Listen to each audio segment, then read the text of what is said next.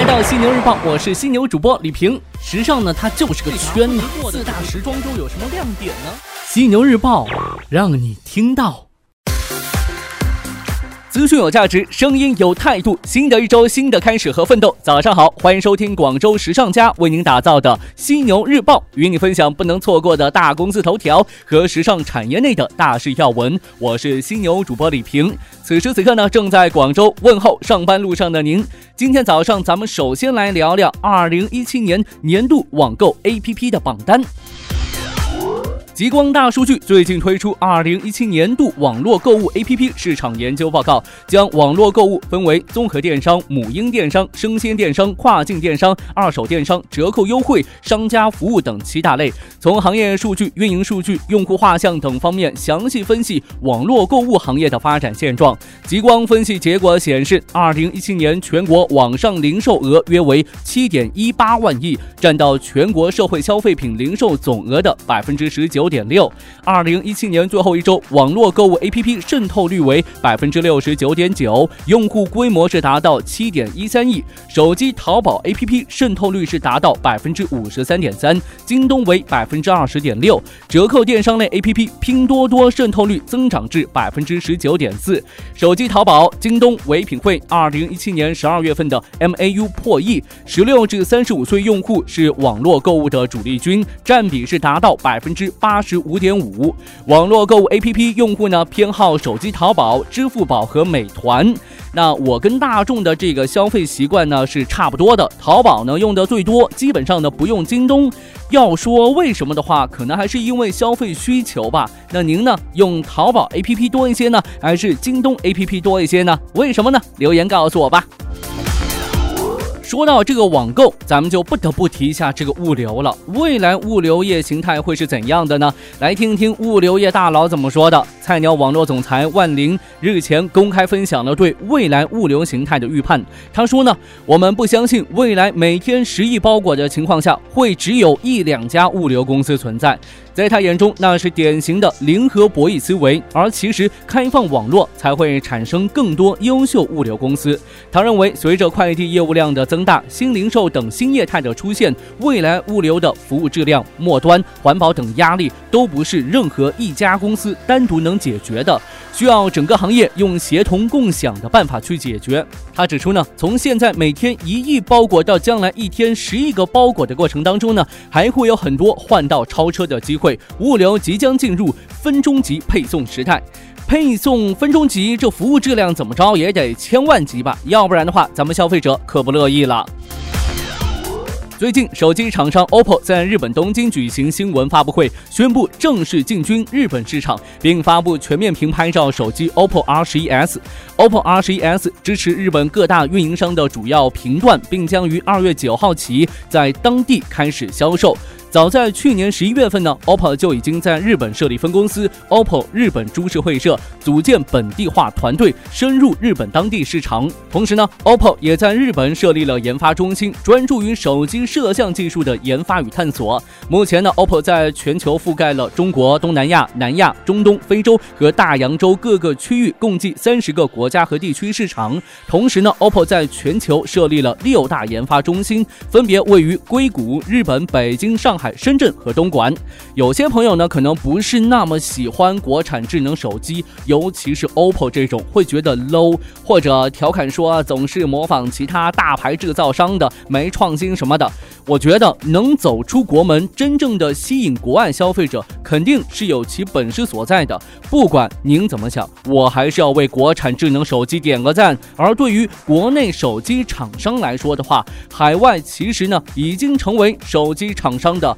第二战场了，无人便利店的风终于吹呀吹呀，吹到了便利店林立的台湾。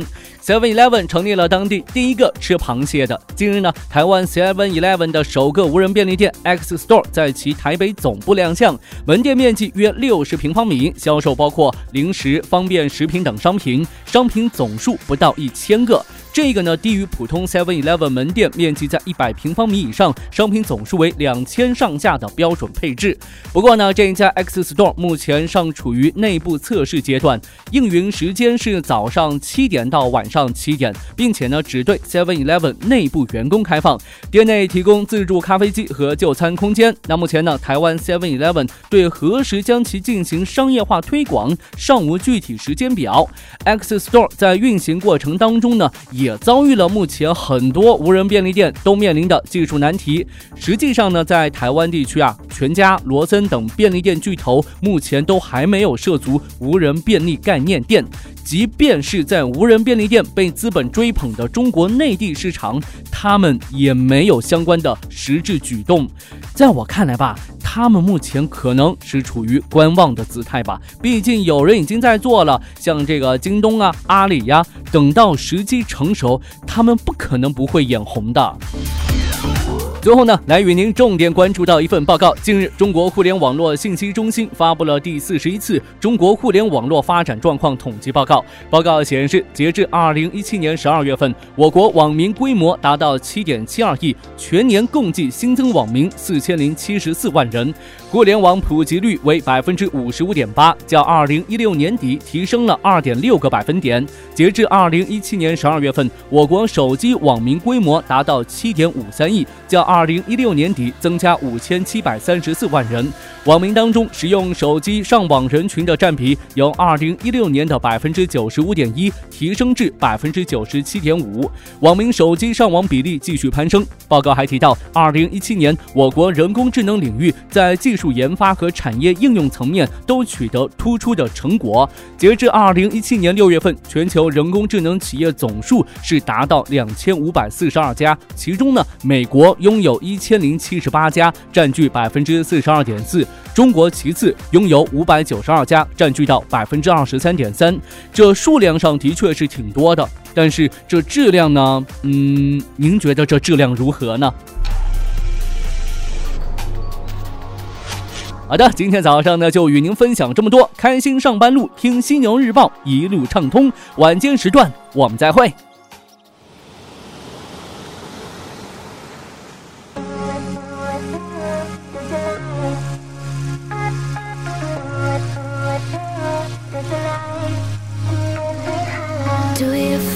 Like every day's a winding back road Running around in circles with no place to call home. Sip another drink so you can hold on, hold tight Hoping that you'll find a little piece of daylight. Go light your spark, set fire to the dark.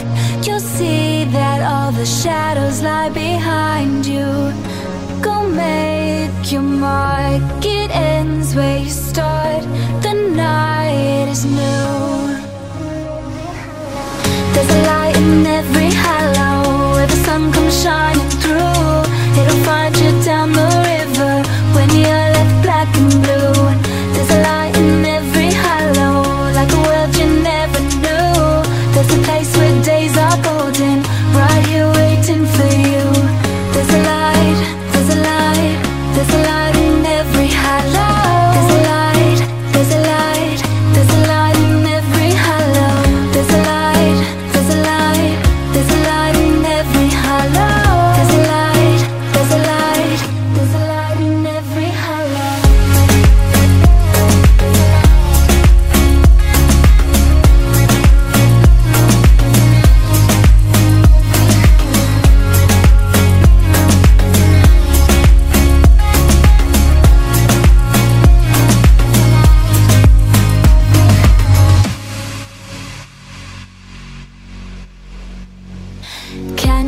find the beauty in the broken pieces? Stitch them back together, and I swear you'll see it. Blowing up in smoke, it's like you're barely breathing. Every breath you take, just know your heart's still beating. Go light your spark, set fire to the dark. You'll see that all the shadows lie behind you.